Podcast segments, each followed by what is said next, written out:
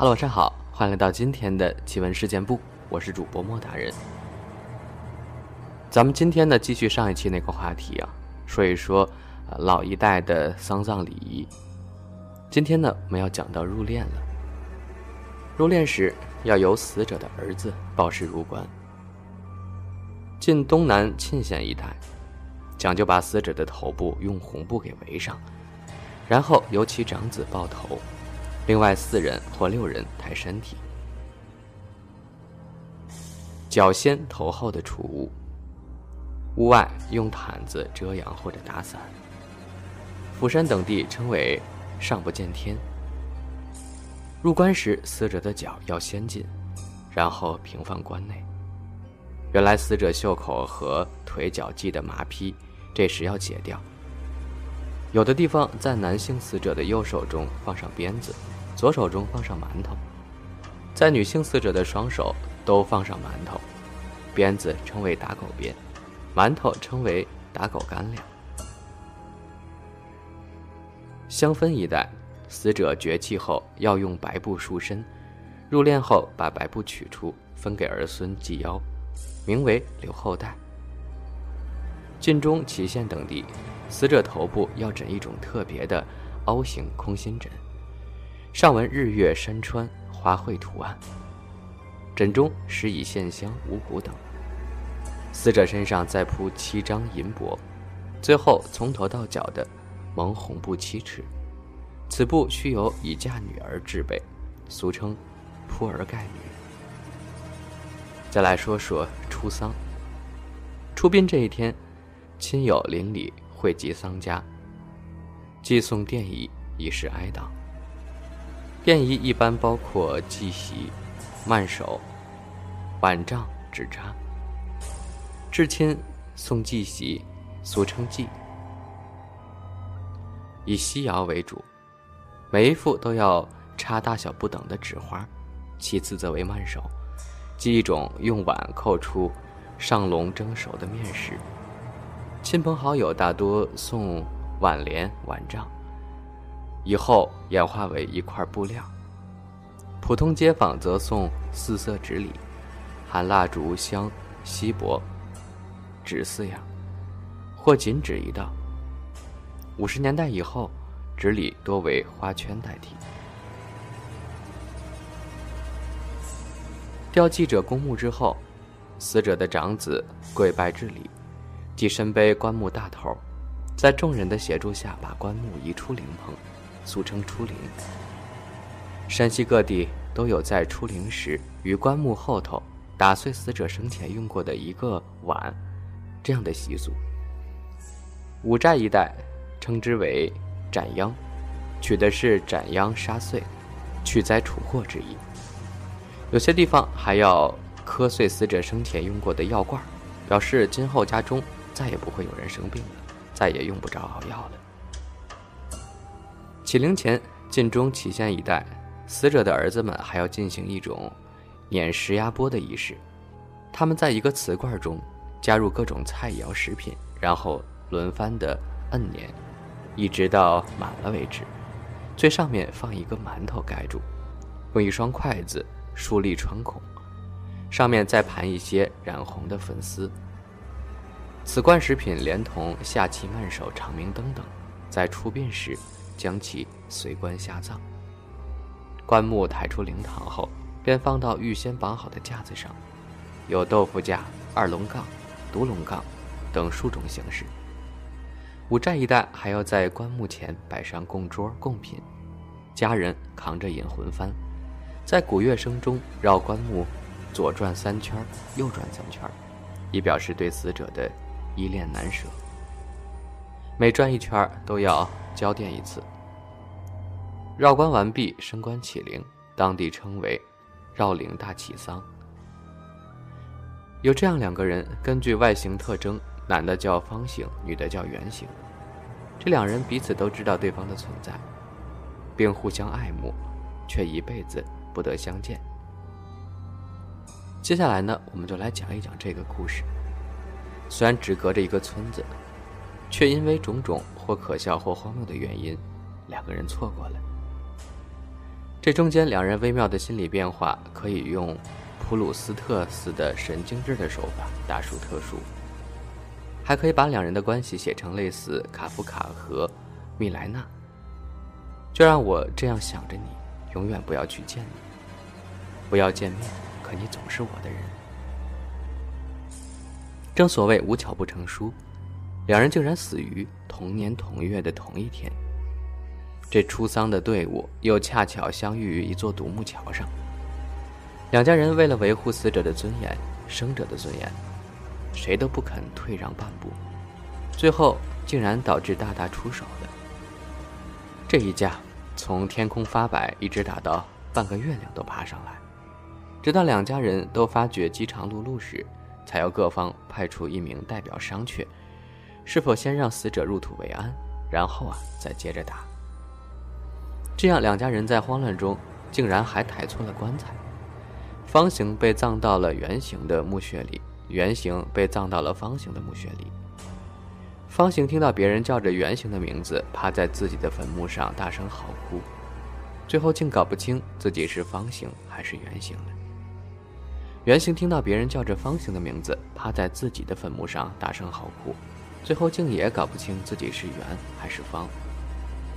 可是方形偶尔去阎王家串门，看着镜子中的自己，外形明明还是方形嘛。圆形偶尔也去阎王家串门，也看镜子里的自己，外形明明还是圆形嘛。最后方形觉得自己分裂了，圆形也觉得自己分裂了。这样，每当方形确定不了自己是方形还是圆形时，就会去阎王家照镜子。每当圆形确定不了自己圆形还是方形时，也去阎王家照镜子。这不，有一天，方形和圆形在阎王家不期而遇了。之前都错过了。方形看着圆形，就像看到分裂的那个自己；圆形看着方形也一样。两人一时惊恐万分，同时又失语了。两个相爱的人竟然这样相见了。真的是你中有我，我中有你。哭丧，哭丧的习俗呢？哭丧时唱出的歌叫做哀丧歌，叫做哭丧歌。壮族习惯是请民间歌师二人来唱哭丧歌。两位歌师扮成旧生，一问一答，唱歌彻夜，赞颂祖先业绩。劝导后辈不忘祖恩，许多民族，并有哭丧歌舞仪式。哭丧也是一种职业的，但是这个职业现在很少了，在城市里基本上消失了。比较落后的地方还有的，一般就是家里子女比较少的这样的才花钱喊人来哭丧，以示悼念。从形式上来看，现代民间哭丧歌、艺伎挽歌可以分成三类。一是散哭，二是套头，三为经。散哭的特点是随心翻，想到什么就哭什么，搭着什么就唱什么，没有限制。其内容主要是倾诉对死者的思念之情，自责对长辈的不孝，悲叹自己的苦难身世。至于套头呢，是有内容的限制，主要有报娘恩、十二个寻娘、十二月花名等。哭的时候是哭别人的好处，诉自己的苦楚；经是结合丧葬仪式来唱的。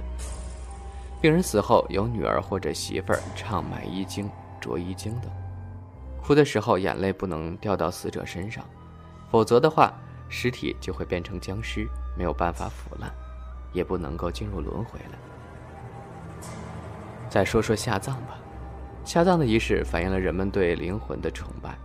汉族主要是实行土葬的，墓地是死者的最终归宿，所以墓地的选择是埋葬死者的头等大事。墓地要选在地势宽广、山清水秀的地方，找出生气凝结的积穴，从而可以使死者安息地下，还庇佑子孙。由于各个民族所处的生存环境不同等原因，形成了很多不同的下葬风俗仪式。这种下葬仪式是非常讲究和繁琐的。抬灵柩的人叫做八仙，挖好棺材洞穴叫做打穴，在打穴之前还要祭祀开山，孝子要烧香点烛行开山礼，有的地方还要请地仙化太岁。开山的时候还要避开太岁的方向，不然呀就是太岁头上动土了，丧家就会遭受到祸害。开山的时候要在做墓穴的地方前后打个木桩。然后让孝子在打木桩的范围内用锄头挖三下，接着八仙就过来做穴，做好之后再把太岁的画像烧掉。这种墓穴是把灵柩推进去的，在墓穴的底部铺垫着两根竹子，或者剥了皮的光滑润泽的小杉树，放的时候把灵柩的上手搁在上面，再用撬棍儿往里面推，推进去之后再。抽掉垫底，最后铲一些草皮，把洞口气严封好了。好了，说到这儿呢，我们这个传统的殡葬习俗就讲到这儿了。觉得还是蛮有意思的，大家了解一下传统的东西也挺好的。接下来的时间呢，我们来分享一些网友们身边的真实经历。小时候，我常住在外婆家。外婆会隔三差五的给我一些零花钱，虽然不多，但对于当时的我来说已经很满足了。乡下地方没有什么消费的场所，所以我基本上都是去小卖部买瓜子儿、跳跳糖、方便面之类的。有天晚上，外婆又给了我两块钱，我就屁颠屁颠的跑去买东西吃。外婆家在一条深巷子里，巷子与大马路相交。当我走到路口时，突然听到一个声音：“等等我，等等我。”我当时以为是表弟在巷子里追出来喊我，就站在路口等他。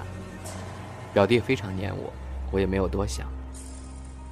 等了一会儿没见表弟过来，回头看也看不清楚，因为实在是太黑了，就想着赶紧去买东西吧，回来再等他。